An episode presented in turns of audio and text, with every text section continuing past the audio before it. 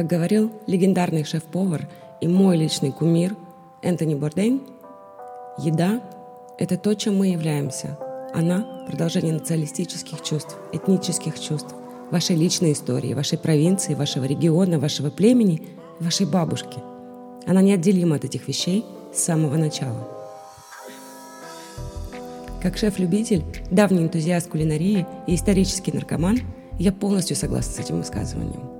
И поэтому я приглашаю вас присоединиться ко мне в исследовании исторического фона и культурного значения повседневных блюд со всего мира. Что сделало блюдо таким, каким оно является сегодня? Какие обстоятельства, события и, возможно, личные басни сформировали современную кухню, которую мы видим повсюду?